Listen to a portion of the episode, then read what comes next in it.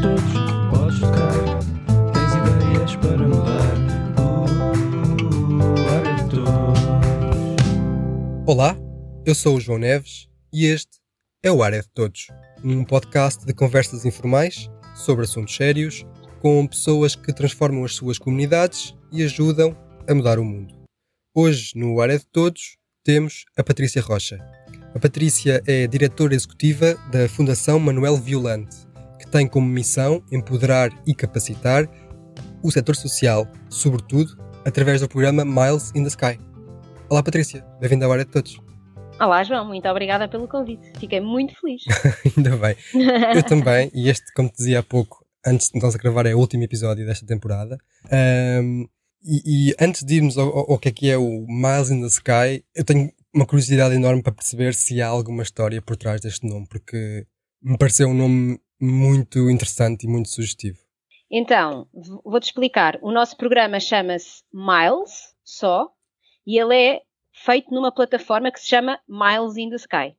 Isto foi coincidência Uh, eu acho que são estas coincidências que são engraçadas ao longo da nossa vida. O nosso programa já se chamava Miles e quando procurarmos uma plataforma digital para o fazer, apareceu-nos uma que se chama Miles in the Sky. O Miles in the Sky é um álbum do Miles Davis e por isso sim, tem essa curiosidade do nome. O nosso programa Miles chama-se Milhas, numa lógica de milhas de caminho a fazer na capacitação. E também porque Miles é sinónimo de mudança, de impacto, de liderança, de equipas e de sustentabilidade. Uau! Que é isso que nós queremos conseguir com o nosso programa. Bastante coisas. Bom nome uh, uh, e, bom, e bom acrónimo, digamos assim. Uh, então, Sim. o que é este, este Miles? Olha, então, o nosso programa é um programa que tem como aspiração mudar ou transformar as organizações sociais e que utiliza a capacitação como um meio para esse fim. É, é um programa de um ano e que, eh, durante esse ano, trabalha uma comunidade de organizações que querem chegar ao fim novas, melhores, diferentes, mais empoderadas, mais capazes, mais sustentáveis. Querem chegar e, mais portanto, à frente, mais, não é? Mais milhas à frente. Mais à frente, sim, mais milhas à frente, tanto que o nosso hashtag, temos um hashtag, é Level Up. portanto, a ideia é levar as organizações a um nível diferente. Fazemos-lo através da capacitação porque, e tu sabes também como eu isso, a capacitação em gestão é uma das lacunas ou uma das faltas nas organizações sociais, principalmente aquelas que são mais tradicionais. Por um lado, porque não têm recursos diretamente ligados à gestão, e a maior parte das vezes não têm também capacidade para os contratar. E, portanto, uma coisa que falta nas organizações sociais, se calhar a complementar o excesso de amor que existe nas organizações sociais, é competências de gestão a Fundação tem uh, essas competências. E ao longo dos anos aprendeu cada vez melhor a entregar essas competências às organizações sociais. E, portanto, através do Miles, nós conseguimos cap capacitar as organizações nas competências de gestão que elas precisam de ter para que ao final deste ano elas sejam mais sustentáveis, existam durante muitos anos e tenham cada vez mais impacto nas comunidades que servem de uma forma bastante simplista, o que é que nós fazemos é transmitir este conhecimento às organizações, tudo o que seja temas de gestão que tu possas imaginar. Estratégia, gestão de pessoas, comunicação interna e externa, angariação de fundos, gerir de forma eficiente os seus recursos e, portanto, pensar no modelo de negócio, a inovação, o governance, todos os temas que são importantes para que uma organização seja bem gerida. E quando eu falo de bem gerida, é gerida de forma eficiente, de forma eficaz, para que no final do dia os seus beneficiários saiam a ganhar, porque é isso que a nós nos interessa, não é? Ou seja, não nos interessa transformar a organização, eu falo muito, João, é verdade, transformar a organização, desculpa, transformar a organização só porque sim, não é? O objetivo é transformar esta organização para que este impacto depois vá ter aos beneficiários, uhum. para que a qualidade do serviço prestado seja cada vez melhor, que se consigam introduzir novas, novos formatos de intervenção, que se consiga ir mais longe e ajudar outras comunidades. Que perdurem no e tempo, nós acreditamos, não é? perdurem no tempo, continuem, não é? Porque, repara, cada vez mais nós vamos precisar do apoio das organizações sociais, não é? Não, não estamos a viver num contexto económico-social fácil, as necessidades sociais são cada vez maiores e quem está na linha da frente quem apoia a população mais vulnerável são as organizações sociais. Portanto, nós queremos que elas continuem cá durante muitos anos, a ajudar os séniores, a ajudar as crianças, a ajudar as pessoas com deficiência, a ajudar as pessoas em situação de sem-abrigo, a ajudar as pessoas que estão com uma situação do, de doença mental, quem quer que seja, elas têm que cá estar. E para cá estar, têm que se transformar nesta, neste conceito de, opá, somos mais fortes, estamos empoderadas, autónomas, uhum. independentes, uhum. para fortalecer o setor no final do dia. Uhum. Fazem competências de gestão, de comunicação, de agregação de fundos, uh, estratégia, enfim, uh, que, que, à primeira vista me parecem uh, competências que qualquer pessoa diz, ah não, isso é essencial. Mas, é. e diz-me tu, se calhar são essas uhum. as primeiras a faltar. Se calhar, como tu dizias, há, há, um, há um excesso de amor e há uma dedicação, se calhar exagerada, mas eu percebo porque na resposta propriamente dita, se calhar esquece um bocado uh, estas bases, não é? Estas, esta estrutura que, que suporta o apoio técnico. Isso. Porque estas pessoas, as pessoas das, das organizações sociais, estas equipas, por quem, tem, por quem eu tenho um imenso respeito, são movidas pela missão da organização. O que as move é apoiar os seus beneficiários e o que as move é perceber se estão a prestar um melhor serviço, se precisam de ajudar mais, se precisam de criar um projeto novo porque existe ali uma franja que não está agarrada, Portanto, isto é o que as move. Não é a gestão, não é? Não é gestão, até porque suas, a sua formação não é de gestão. E, portanto, se eu vou falar com estas pessoas e dizer-lhe, olha, tu tens que estar uma hora a pensar nos teus processos, elas pensam, ai não, uma hora não posso, eu tenho que ir ou ajudar alguém, ou preparar alguma coisa para amanhã, ou ver se aquele senhor está está como devia estar, portanto, eu preciso desta hora para a intervenção. E por isso, o que é que acontece? Acontece que tudo o que são temas de gestão dos mais estratégicos aos mais operacionais, ficam para segunda linha, não é? Não é o que é prioritário. Só que o que acontece é que, se não são agarrados, aquele senhor João que nós temos que garantir que está a ser bem servido, se calhar vai deixar de ser, porque a organização não é sustentável, não é? Porque as equipas deixam de estar motivadas, porque a liderança não é uma liderança forte e, portanto, é preciso agarrar estes temas de gestão. É preciso que estas organizações percebam que sem uma gestão forte, consolidada, não conseguem crescer, nem do ponto de vista da intervenção, nem do ponto de vista dos seus recursos humanos, porque isto também é uma coisa importante, não é? Da sua, da sua equipa. É importante que a sua equipa esteja motivada, que esteja envolvida, que esteja, esteja alinhada com o propósito, e para isso é preciso tempo, dedicação e trabalho em temas de gestão. Uhum. De facto, como tu dizias, são, parecem básicos, não é? Parecem simples, mas muitas vezes uh, não são trabalhados como deviam ser. Essa, essa, eu trabalhei alguns anos em IPSS e, e vi isso que tá, estás a dizer. Um, não há gestores, há diretores técnicos que são técnicos, lá está, e depois as, as direções são voluntárias, muitas vezes sem, sem uh, essas competências de gestão ou outras. É. Uh, muito amor, muito abnegados, mas depois com algumas lacunas uh, organizacionais. Um, e a minha dúvida é se pessoas que estão, estas pessoas que estamos a falar, que estão de facto, e, e, bem, se calhar, muito focadas no dia a dia na intervenção, se depois têm uh, esta motivação, esta paixão, se movem pela paixão para aderirem ao vosso programa para serem melhores. Sabes onde é que é que é chegar? Sim, Sim, sim, percebi, percebi, percebi. E, e, é uma boa pergunta. Agora, que de facto nós temos, uh, temos nos surpreendido todos, o, todos os dias, porque apesar de pensarmos inicialmente como tu, o que é facto é que estas, estas equipas, quer sejam equipas de liderança da direção, quer sejam depois equipas de coordenação, uh, começam a perceber e a estar alertas para esta necessidade e num primeiro momento existe alguma resistência. Portanto, eles estão alertas para esta necessidade, desde logo porquê? Porque têm que fazer angariação de fundos, têm que falar com parceiros, têm que fazer candidaturas a fundos e começam a surgir as dúvidas, não é? Então começam a perceber, ah, há aqui temas de gestão que eu tenho que agarrar. Mas há no início, no, no primeiro momento, há uma resistência que é, ai, mas eu não vou ter tempo, ou eu não tenho esta formação, ou eu não tenho, eu tenho uma equipa pequenina, Portanto, isto, existe esta resistência. Mas o, nós, na Fundação, desconstruímos muito esta resistência. Desconstruímos-la porquê? porque dizemos, nós não vamos, não somos um curso de gestão, nós não vamos dar gestão a ninguém para que estas pessoas fiquem gestores, não é nada disto.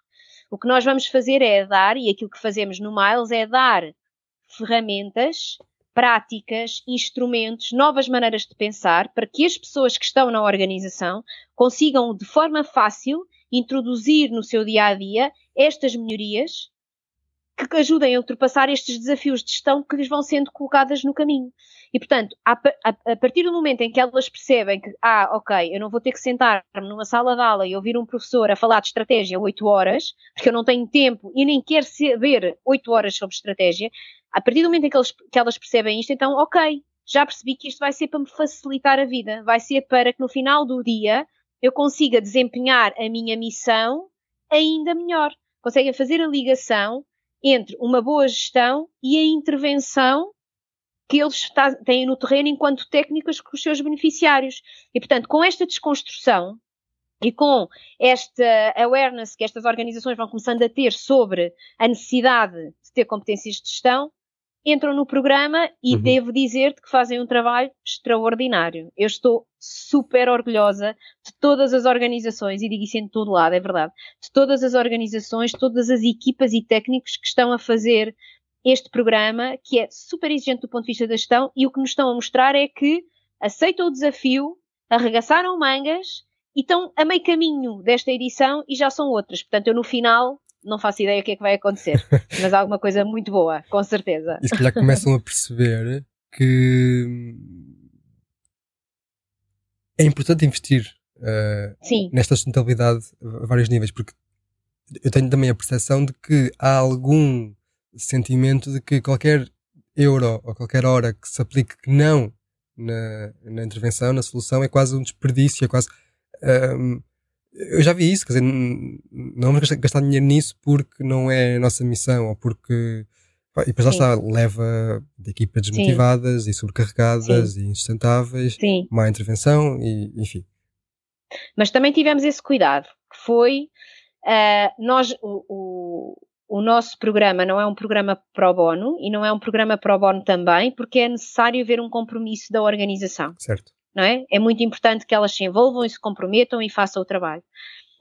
Um, portanto, elas têm sempre um valor associado que, têm, que já começam a perceber que têm que pagar para, um, para de facto terem estas competências de gestão, mas é um valor que nós ainda consideramos simbólico, porque percebemos, não é? E sabemos que as organizações sociais têm modelos de negócio muito difíceis e, portanto, não queremos sobrecarregar e não queremos que o tema financeiro seja limitativo à progressão e ao desenvolvimento de uma organização. Portanto, e embora não seja completamente pro bono, por isto que te disse, pelo envolvimento e pelo compromisso, a verdade é que nós temos atenção à realidade que as organizações vivem e, de facto, a nossa missão, porque também nós somos uma organização sem fins lucrativos, a nossa missão é empoderá-las, capacitá-las e, portanto, para cumprir a nossa missão, eu não lhe posso pôr aqui um valor que seja fora do, da realidade das organizações, porque não seria nem sequer justo. Uhum.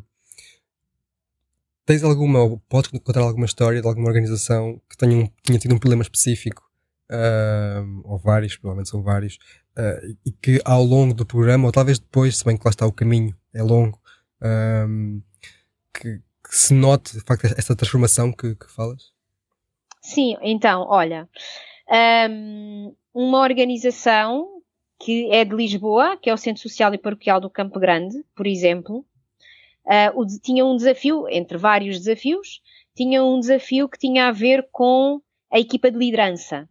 Existia só um elemento uh, que era um diretor uh, geral, que fazia a ligação entre a direção e a equipa, e era uma, uma função que estava a ser demasiado exigente e uh, não estava a conseguir gerir como deve ser a dimensão da organização. Não, no início, a, a organização não conseguia perceber porque é a dinâmica de trabalho não estava a correr bem, o que é que se passava. Nós fizemos aqui um trabalho também com o formador e com o mentor do programa e percebemos que precisávamos de alterar a estrutura ou o organigrama desta organização e criar outra figura de direção e separarmos as águas. Portanto, por um lado, ficámos com um diretor executivo só ligado a temas de gestão e por outro lado ficámos com um diretor técnico só ligado à intervenção, em vez de ser na mesma pessoa. E isto facilitou imenso a vida daquela organização. Os fluxos de trabalho uh, melhoraram automaticamente, a comunicação interna, que havia muito ruído e bastante, um, muitas queixas e desconforto, melhorou claramente, a ligação com a direção melhorou claramente, portanto, foi aqui uma mudança que se fez ao longo, e esta foi rápida até de implementar, foi uma mudança que fizemos uh, no programa que deu frutos uh, muito rápido. Depois temos outros exemplos. Trabalhamos com outra organização, também aqui de Lisboa, nós maioritariamente trabalhamos com a Lisboa, quer dizer, agora já não, mas nesta altura sim, que se chama Mais Proximidade. É uma organização que trabalha o isolamento de idosos. É muito interessante o conceito, porque a preocupação é mesmo acompanhar os idosos que ainda estão uh, nas suas casas e garantir que eles têm companhia para ir ao médico, para sair. Uh, e com esta organização fizemos um trabalho grande de governance e de liderança.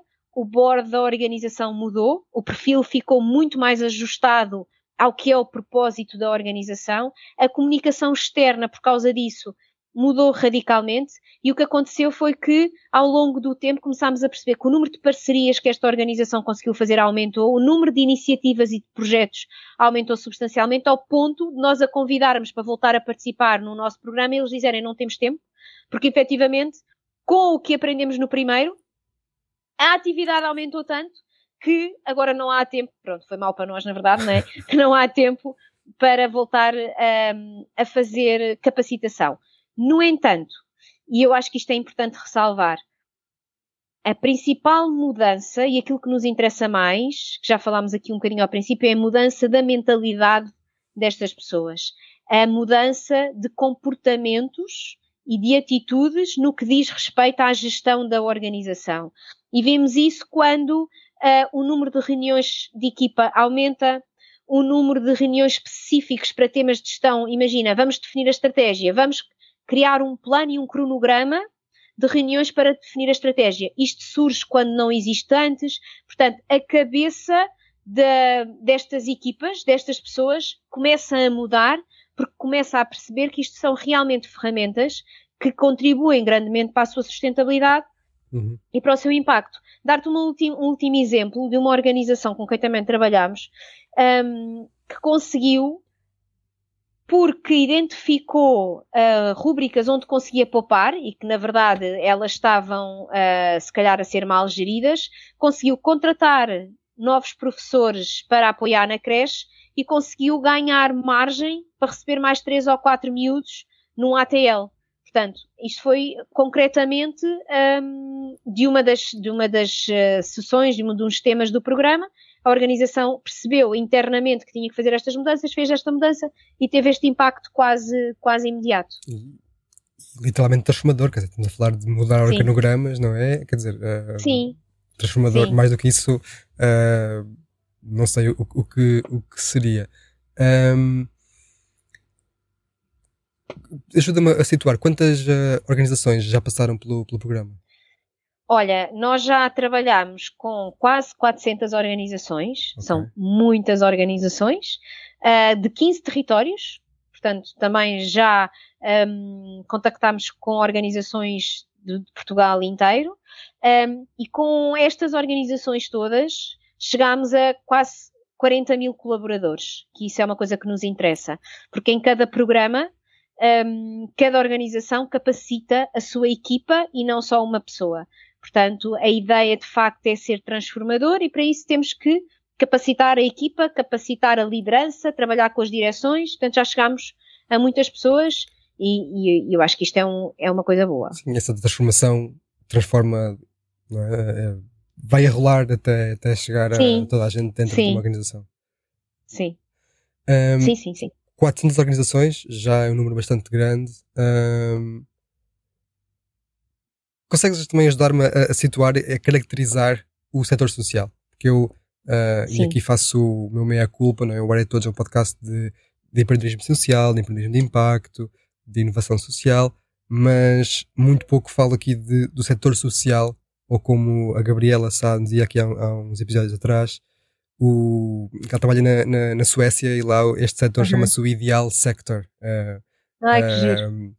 E, Consegues ajudar-me a caracterizar este setor que tem Uh, Sim. 71 mil organizações, 5 mil Sim. IPSS, 5 mil milhões de valor acrescentado bruto, 230 e não sei quantos mil colaboradores. Sim, então eu acho que existe uma grande heterogeneidade, não é? Na verdade, que tem começado a existir mais há uns anos, e, nós já trabalhamos há 15 anos na- no setor, e eu tenho sentido ah, uma evolução. Se calhar quando entrei, ahm, o empreendedorismo social não tinha o peso que tem hoje em dia, não falávamos garantidamente tanto de inovação e de impacto, e portanto estamos a fazer um caminho ahm, num sentido muito mais para hum, o que é novo e o que é inovador. No entanto, a grande maioria do setor ainda são estas organizações tradicionais, são IPSS ou outras associações equiparadas a IPSS e que prestam os seus serviços às populações vulneráveis que são ah, respostas sociais mais tradicionais.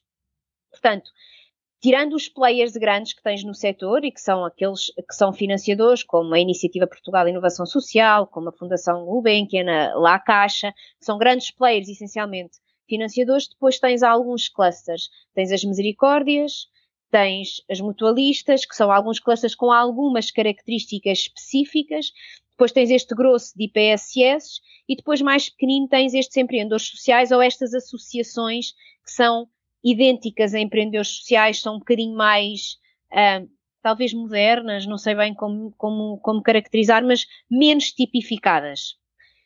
A, a todos é comum esta missão de acrescentar valor social, de resolver um problema social. Isso é comum a todos. Fazem-no de maneira diferente. Também porque estruturalmente foram criados, são criados de maneira diferente. Portanto, nesta componente das IPSS, que são estruturas bastante mais tradicionais e muitas delas dependentes com acordo uh, com a segurança social, tu tens uma estrutura como uma estrutura de uma, de uma empresa, só que com uma missão social. É bastante tradicional. Existe uma direção, não é? Que é, como tu dizias há bocadinho, voluntária, e também podíamos discutir, uh, to, há toda uma discussão à volta disto, não é? Mas Sim. que é voluntária e que obviamente está de coração na organização, mas muitas vezes não tem o perfil certo para lá estar, e é o que é. E depois tens uh, o resto da, da organização são essencialmente uh, perfis técnicos ligados à intervenção, ok? Portanto, e são organizações que dão, uh, disponibilizam respostas sociais tipificadas porque têm um contrato com o Estado, com o Estado para o fazer e, portanto, apoiam, pessoa, apoiam pessoas com deficiência ou idosos em herpes ou centros de dia ou centros comunitários ou crianças ou pessoas em situação de sem-abrigo de uma forma tradicional. Esta é a grande maioria. E isto vai sempre existir. Por muito que, efetivamente, a sociedade vá caminhando para este tema do empreendedorismo e da inovação uh, mais até disruptiva, estas organizações vão ser sempre precisas porque vai haver sempre população vulnerável e vai ser sempre preciso prestar serviço a esta população vulnerável num modelo de achas, negócio achas, que não gera dinheiro. Achas que sim? Porque eu não sei, eu também vou perguntar porque, uh, aliás, eu, de todas as, as IPSS que conheço e, e, e projetos sociais e, e, afins, muita gente diz: não, o objetivo é, é fechar, é deixar de ser preciso. Uh, tu achas que vai ser sempre preciso? Eu acho que vai ser sempre preciso. Eu acho que a mas, nossa sociedade mas... não está organizada para estas pessoas deixarem de existir. E a inovação não resolve isso? Vai sempre haver problemas? Não, imagina. Um, se falarmos no, nos séniores, não é? E na necessidade deles irem para um lar quando estão no fim da sua vida o que é que podes introduzir de inovação? A inovação aqui pode ser incremental, mas não podemos falar de inovação disruptiva. Vai sempre haver necessidade de, de entidades que prestem esta resposta a esta população vulnerável. Uh, pessoas em situação de sem-abrigo. As, as, pessoas em situação de sem-abrigo vão ter que existir sempre organizações que prestem um serviço e um apoio a estas pessoas que estão na rua. E não há é difícil criar um modelo de negócio, não é? Que a um empreendedor social permita, através da inovação, disponibilizar a resposta a este tipo de população de forma não quer dizer rentável, mas com resultados que permita a sua sustentabilidade. Tem que haver sempre, uh, vai ter sempre que existir apoio a estas franjas da sociedade cujos modelos de negócio uhum. são deficitários e que precisam de um financiamento do Estado. Portanto, eu acho que isto vai sempre existir porque estes problemas sociais não se vão resolver. Aliás, são problemas sociais que têm tendência a agravar-se. Nós vimos isso na pandemia. Na pandemia, ou na pandemia e depois da pandemia, não é? Quando uh, tivemos, tivemos muito agregados familiares em que as pessoas ficaram desempregadas e as necessidades sociais destas pessoas aumentaram. As organizações sociais foram chamadas a intervir num muito maior número de pessoas do que eram an anteriormente. E, portanto, aqui não há inovação social. É prestar um, um, serviço básico, é um serviço essencial que tem que ser prestado a estas pessoas. E são estas IPSS que o fazem. Uhum. Então, vê se concordas com isto. E, e, mantendo o exemplo do fim de vida que, que usaste. Pode inovar-se no tipo de tratamentos, na qualidade, mas esses tratamentos vão sempre ser precisos. Isso, é isso. Ou seja, tu podes inovar na intervenção, não é? E isso é importante que seja feito, e no nosso programa acabamos por uh, convidar as organizações a fazer sempre esta reflexão, numa lógica de vamos olhar para o perfil de beneficiários, vamos olhar para os idosos de hoje em dia e perceber se são iguais aos idosos de há 10 anos, e de que forma é que podemos inovar para intervir e responder às suas necessidades que hoje em dia são diferentes. E aí faz-me todo o sentido. Tem que haver a inovação na intervenção, e faz sentido há alguns casos que faz sentido. Mas o serviço tem que ser prestado na mesma. Nunca vai deixar de ser prestado. Nunca vai deixar de ser necessário. Não vai. Temos que ser sinceros. Patrícia, estou aqui muito. Uh, um dilema enorme, porque metade de mim, a minha metade pessimista uh, e nihilista, de género, não vale a pena, nada tem, nada tem significado, tá, concorda contigo.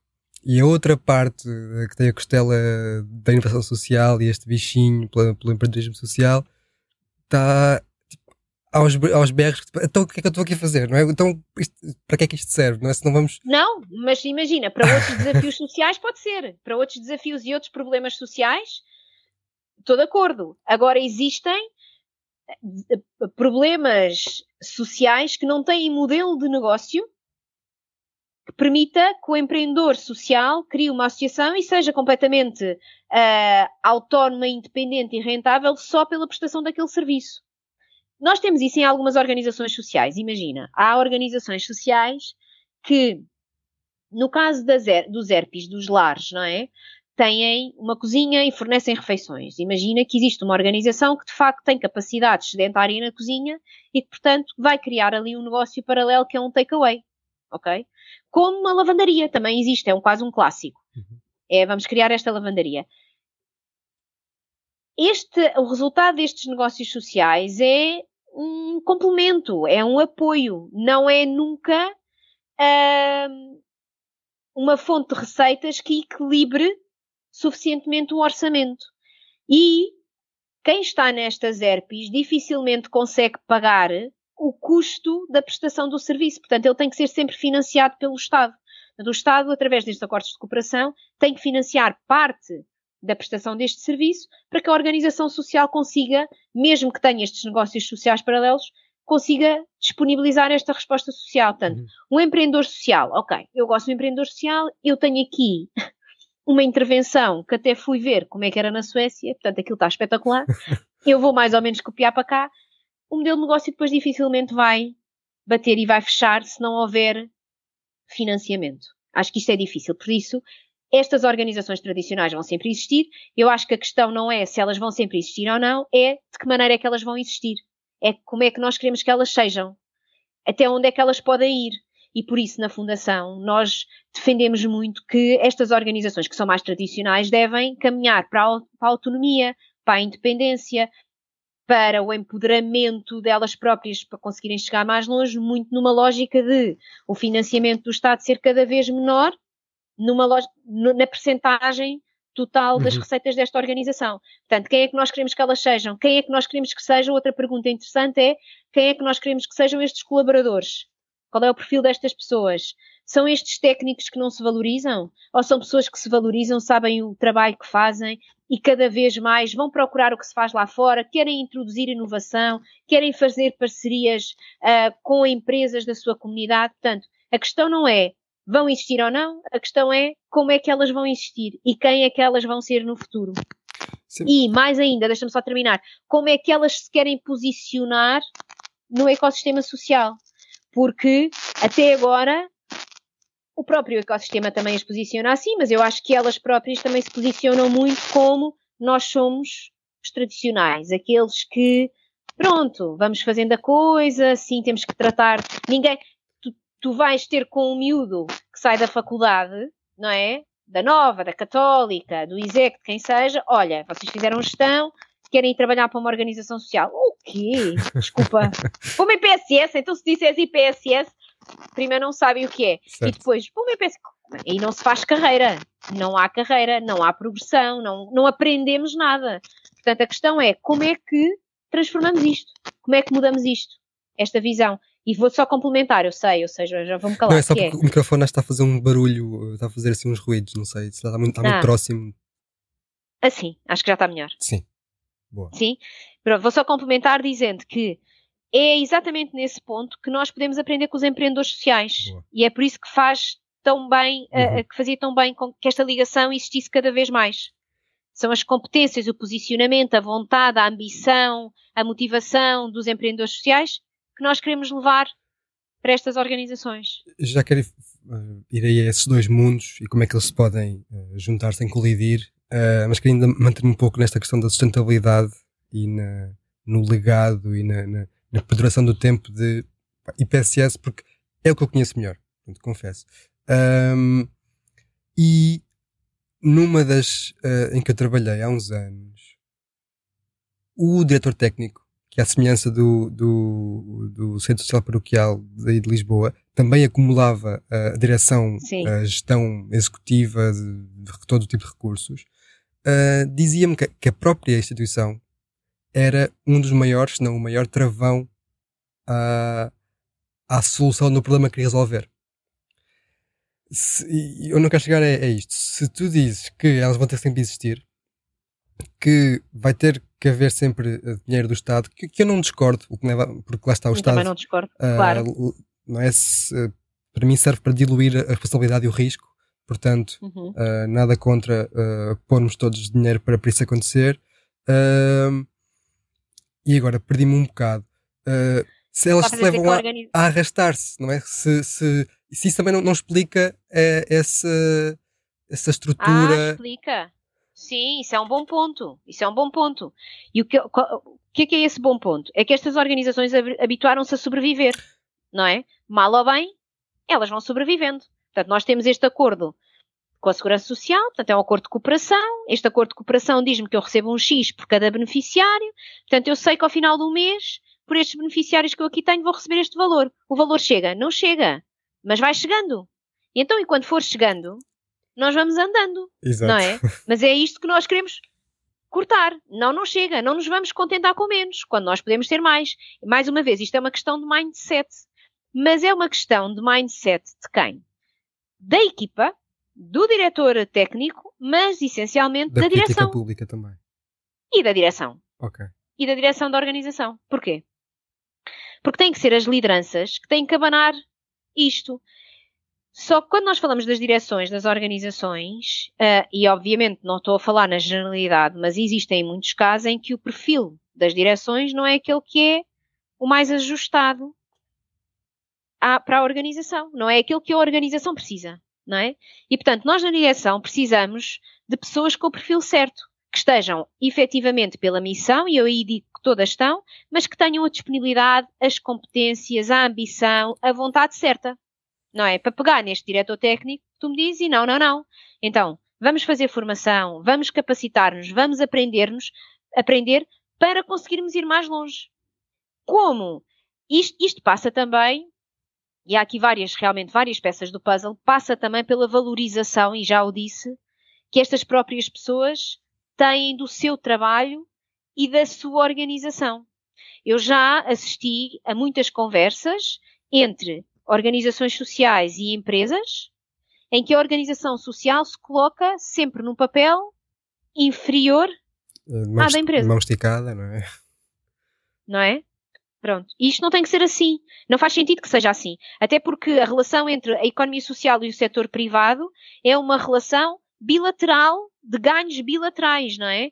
O setor, a economia social ganha efetivamente com o setor privado, com as parcerias que faz, com o financiamento, com as competências, sem dúvida, mas o setor privado ganha muito em empreender com a economia social. O espírito de missão, vestir a camisola, a resiliência, estas organizações têm características fantásticas que o setor privado podia aprender.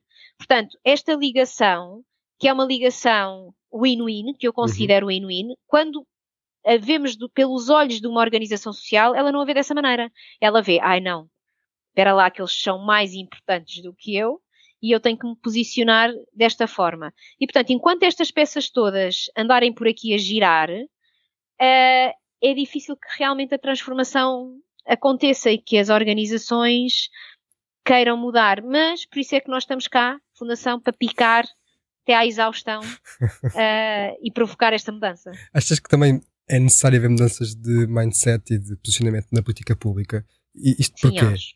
Porque ah, tu já referiste uma coisa que eu nem me tinha lembrado de trazer aqui à conversa, mas que é das coisas mais obscenas que eu, que eu, que eu vejo, que é no setor que nós falamos, que é da paixão, da missão, do, do- da abnegação, do apoio, da, nós tratamos ah, os beneficiários como números, como tu dizias. A Segurança Social paga X consoante Y É verdade. não só é uma mercantilização da- da- da- das pessoas, dos clientes destas organizações, como ahm, ainda, mais, ainda mais, como tu disse, pois não os permite de facto serem sustentáveis.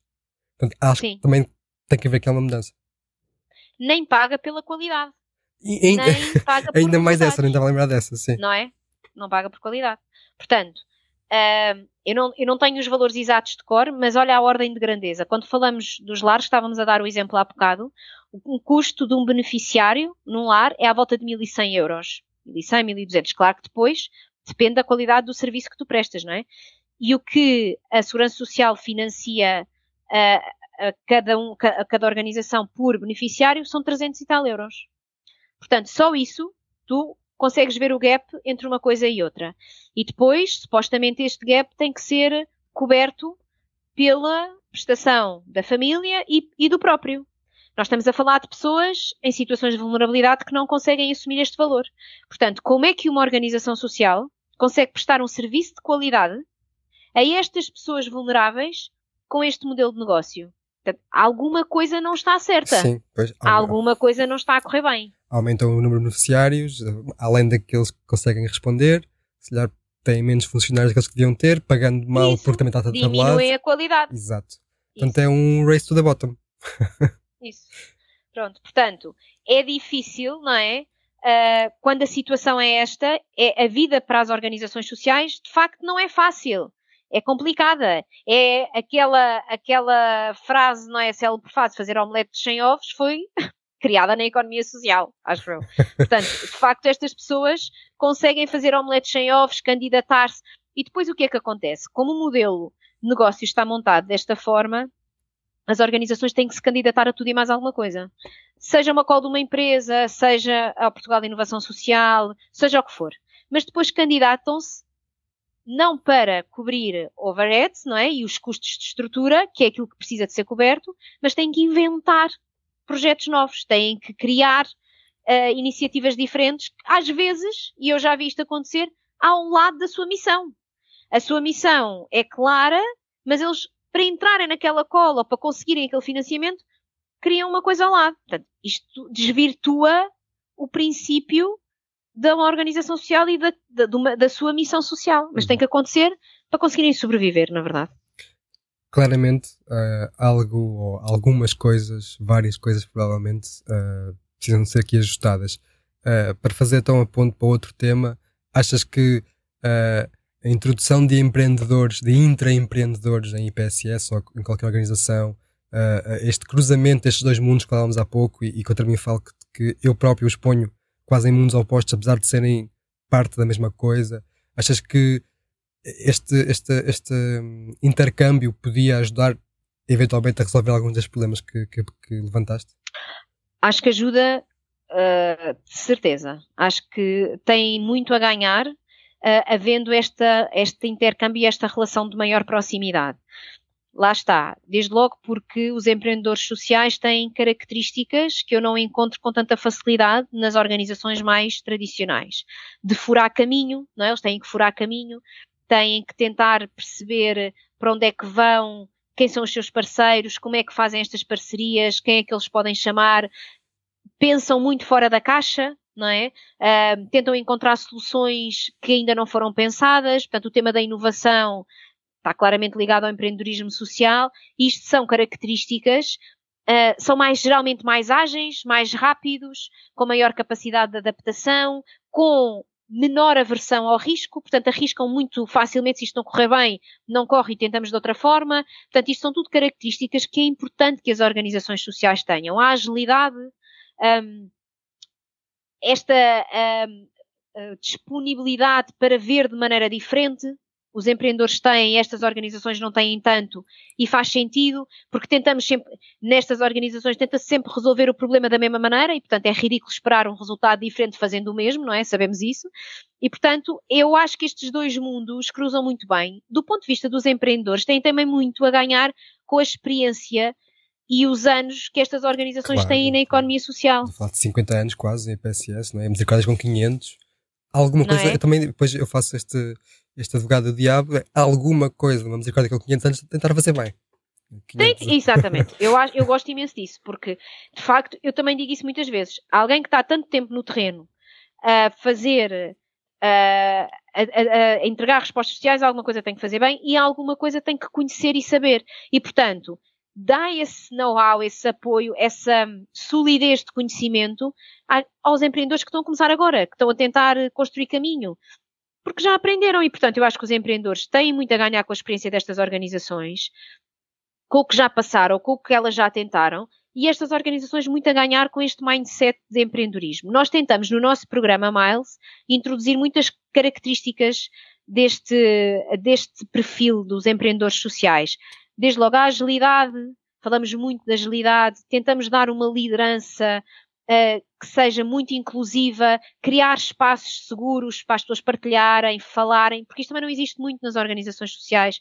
As pessoas têm um bocadinho de receio às vezes e, e as coisas não, não são Uh, tão fluidas quanto, quanto gostaríamos.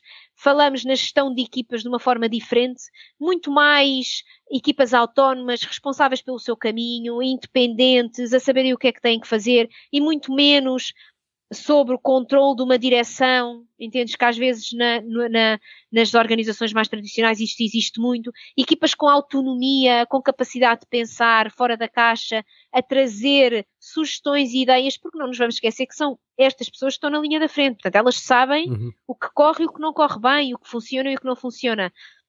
Portanto, nós, no, de alguma maneira, no programa, tentámos juntar estes dois mundos. E o que acaba por acontecer que tenho, estou agora aqui a, a, pensar, é que nós temos realmente muitas organizações que são IPSS e tradicionais, mas também temos organizações como o Movimento Transformers, que é completamente fora da caixa, uhum. ou mentes empreendedoras, que também é, é, nasceu com o Afonso do empreendedorismo social. Portanto, acabamos por ter e juntar no Miles estes dois mundos que vão aprendendo eu acho é que eles têm que estar disponíveis para aprender uns com os outros. E eu acho que isso é que ainda não, não aconteceu. Eu, tanto. eu, lá está, mais uma vez contra mim falo, mas tendo a concordar com, com, com essa falta de vontade, porque eu, eu, vejo isso dos dois lados, não é? Vejo um enorme risco, um enorme medo de arriscar em IPSS, enorme, Sim. que eu percebo Sim. também para onde é que vai, não é? Porque a responsabilidade também é grande, portanto uh, há um risco uh, equiparado e por outro lado vejo esse, esse preconceito, esse quase desdém, uh, como tu dizias, organizações mais antigas, uh, menos ágeis, em que às vezes para fazer uma coisa temos que ir ao doutor. Eu, eu, é exato.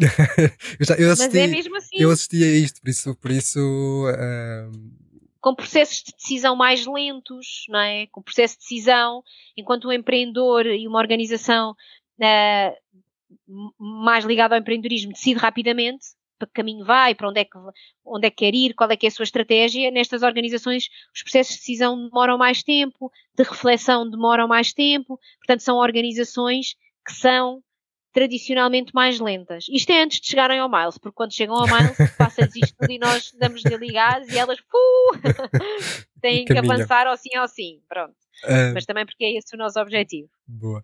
É, eu estava a ouvir-te a pensar, não é? Então, como é que, se concordamos, e acho que estamos completamente alinhados que há, há muito em ganhar dos dois lados em, em juntar-se, como é que podemos começar a, a, a, juntá-las efetivamente? E, uh, como dizia há pouco, antes de nós gravar, lembrei-me agora que um, o que falta a uma, as outras têm, não é? O que normalmente falta a projetos sociais é estabilidade, é financiamento, é recursos humanos e financeiros, que mais ou menos são coisas que estão mais ou menos asseguradas do lado de IPSS. Uh, vou dizer IPSS porque é, é, de facto o que eu conheço melhor. Uhum. Porque não, isto estou mesmo a pensar em direto, pôr empreendedores sociais de coração e de mindset que por vários motivos não conseguiram que os seus projetos, ou, ou qualquer um, uh, qualquer tipo de empreendedor ou empreendedora, dentro destas organizações, a intraempreender. É, assim, eu estou a ouvir falar e isso são boas ideias e, e são ideias que eu acho que posso uh, que eu posso levar para o meu programa. Não, é verdade, é verdade que eu posso levar para o meu programa e até na próxima edição começar a criar estes espaços de uma forma mais formal. Ou seja, como uh, eu apanho um grupo de organizações tão heterogéneo, como te disse, e com estes diferentes perfis, já existe no programa, já existem momentos, como é óbvio, de partilha, trabalho em conjunto, reflexão, mas eles são aleatórios, não é? Portanto, junta-se quem se juntar e reflete-se com quem estiver. Mas se calhar faz sentido direcionar um bocadinho mais a discussão e criar estes grupos com maior consciência e tentar perceber se organicamente já com, com esta, uh, com, este, com esta regra montada e portanto com esta mistura, eles de facto conseguem aprender uns com os outros. Portanto, acho que me estás a dar uma boa dica e uma boa ideia, uh, desculpa João, mas é não, verdade, não. para o, Estás a ver? Isto é agilidade. Isto, no fundo, nós somos também um bocadinho de empreendedores sociais. Eu estava a pensar nisso, porque lá está. Eu acho que IPSS beneficiariam muito de serem um bocado abanadas. Sim, e, sem dúvida. Uh, ao ecossistema, e lá está, contra mim falo, também alguma humildade ou, ou um pouco mais de noção fora da bolha do, do, do ecossistema uh, também não faria mal. Portanto, acho que é um bom casamento. Olha, e até tenho aqui outra coisa que te vou dizer. Estava a pensar em ouvir-te falar. Nós, como estamos a meio desta edição, de facto, em setembro vamos ter um, uma missão no programa que é de inovação. E provavelmente nesta missão de inovação eu já vou fazer isto. Ou seja, não, eu acho que as boas ideias são boas ideias. Portanto, nesta missão de inovação já vai haver, já vou ter esta consciência de pegar, olhar para, bem para o perfil de todas as organizações e fazer estes grupos e fazer esta discussão. Muito à volta até das competências e da própria inovação e como é que estes diferentes perfis podem trabalhar em conjunto para ambos ganharem uns com os outros. Foi uma boa, boa. ideia, João. Obrigada. Essa. Um, eu imagino, uh, quer dizer, se eu que estou neste, neste ecossistema, neste setor social há 5 anos, mais coisa menos coisa, tu estás há 15, uh, ah, imagino, aposto até que notas uma, uma diferença, não é? Hoje em dia Nossa. temos uh, grandes empresas, grandes, grandes empresas a envolver-se. Também não sei até Sim. que ponto é que não, não será, como tu dizes, para interesse próprio mas também se for para já, se for assim, já, já, já não acho que seja Por essa motivação e funcionar, já é, é, é, melhor do que não existir. Certo. Estou de acordo, estou de acordo. Sim, e noto bastante diferença de, de há 15 anos a esta parte, não só no posicionamento das empresas, mas como no posicionamento das organizações. Eu acho que houve efetivamente um crescimento, uma mudança de mentalidade, uma abertura a novas ideias. Portanto, as equipas das organizações também uh, estão muito menos resistentes à inovação. Eu acho que efetivamente nestes últimos 15 anos existiu um, uma grande evolução. Agora, acho que temos um caminho grande para fazer pela frente. Uhum. Não acho que nos, nos devamos contentar com o que fizemos até agora. Acho que há muito para aprender e muito para melhorar, porque uh, é, dessa, é dessa aprendizagem e dessa melhoria que vai haver maior, maior criação de valor social. Fora do universo da Fundação e do, do programa, uh, o que é que farias amanhã ou nos próximos tempos para juntar estes dois mundos? Uh, agora digo três: empresas, uh, empreendedores olha, e organizações tradicionais. Olha, então, eu gosto muito de conversar e gosto muito de ouvir, e acho que uh, é da comunicação e das conversas que nascem ótimas ideias e ótimas colaborações. Portanto, um, um fórum que me agrada muito é o das tertúlias, porque acho que são espaços em que são espaços de reflexão, de partilha, um, quer de, de, angústias, quer de, de, coisas que correm bem e de sucessos. Uh, e, portanto, se eu conseguisse, se eu pudesse fora da fundação, com certeza criaria um espaço ou uma tertúlia. Imagina, vamos criar uma tertúlia mensal em que vamos sentar à mesa num final, isto era espetacular, no final de tarde, muito simpático, e juntamos elementos destes, destes setores, chamamos pessoas do setor privado, chamamos pessoas da economia social, chamamos pessoas do setor público e falamos de problemas que são comuns. E este é o ponto de partida para resolver qualquer coisa. O ponto de partida é a comunicação, a interação entre, entre as pessoas, a construção de ideias e depois, obviamente, teríamos todo o gosto em as operacionalizar, porque a Fundação é uma entidade que gosta de fazer acontecer e gosta de concretizar estas ideias. Mas, portanto, respondendo à tua pergunta, se eu, se eu pudesse, era claramente uma coisa que eu adoraria fazer. Pôr estas pessoas a falar, juntas, ouvirem-se umas às outras, aprenderem umas com as outras, para depois seguirem em caminho. E eu acho que há interesse. Porque. Achas? Acho, acho. Posso, posso estar a ser, posso estar a ser uh, parcial, porque eu tive há, há, uns. a semana passada, em, na, aldeia, na Aldeia da Luz, no, na Aldeia da Inovação Social, e. Lá está. Também é uma bolha para dentro dela própria.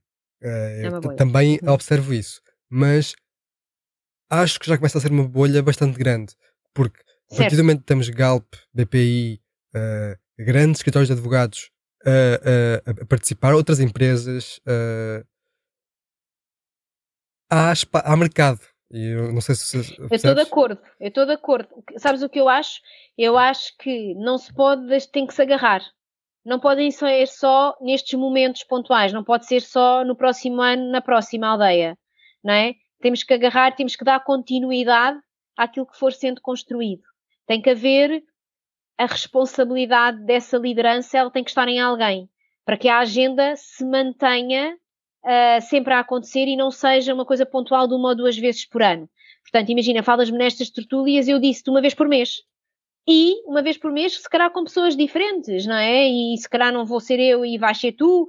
E, mas haver uma cadência, uma periodicidade para ganhar tração e ritmo e estes temas estarem sempre em cima da mesa. E não porquê? Porque o que se sente é, se os discutimos uma ou duas vezes por ano, estamos sempre a dar passos atrás, não é? Ok, naquele momento avançamos imenso, mas depois passa tanto tempo, quando voltamos a falar nos temas, temos que voltar outra vez atrás e garantir que estamos todos outra vez na mesma casa da partida okay. e avançamos outra vez, não é? E portanto, haver tração é importante, garantir o ritmo é importante, portanto, nós agora vamos para a Alcobaça, João, construir este tema das tertúlias e todos os meses eu vou à Alcobaça dinamizar uma tertúlia para juntar estes, estes players de, deste ecossistema que vamos construindo. Bora, eu acho que é, eu acho que é uma boa ideia, porque eh, ajuda um bocado à, minha visão utópica do área de todos, em que, pá, lá está, como dizia há pouco, uma é uma empresa porque foi assim que foi fundada não sei quando aconteceu, e outra é uma fundação, e outra é uma associação, outra é um grupo informal de cidadãos, mas, uh, ou seja, a única coisa que, que, muda é o ordenamento jurídico e a, a personalidade jurídica, uh, porque, no fundo, a forma de, de, O objetivo final é o mesmo, como, como é se lá mesmo. chega, uh, é que é o. Eu gostei muito do teu título por causa disso, sim. Concordo muito com ele, acho mesmo que é assim. Acho mesmo que é assim. Tipo, todos temos funções diferentes, características diferentes e responsabilidades diferentes, mas todos as queremos exercer com vista a um objetivo comum. É isso. Parece-me bem. E acho que é uma boa forma de acabar esta conversa e esta temporada. Uh, está um bocado boa. contrassenso porque tração e agora acabamos, mas daqui a um mês voltamos. Sim, olha, João, muito obrigada pelo convite. E vamos falando para combinar mesmo as tertúlias. Ok, hein? bora. Obrigado. Patrícia, eu costumo, eu costumo despedir-me dizendo até, até à, à próxima, porque o, lá está, o país é pequeno e o setor ainda mais. Uh, portanto, olha, até à próxima. Obrigado. Até à próxima. Um beijinho, João. Obrigada. Este foi o Área de Todos, gravado nos estúdios da Tristeira FM, de Alcobaça para o mundo, num podcast onde pensamos global, mas agimos localmente.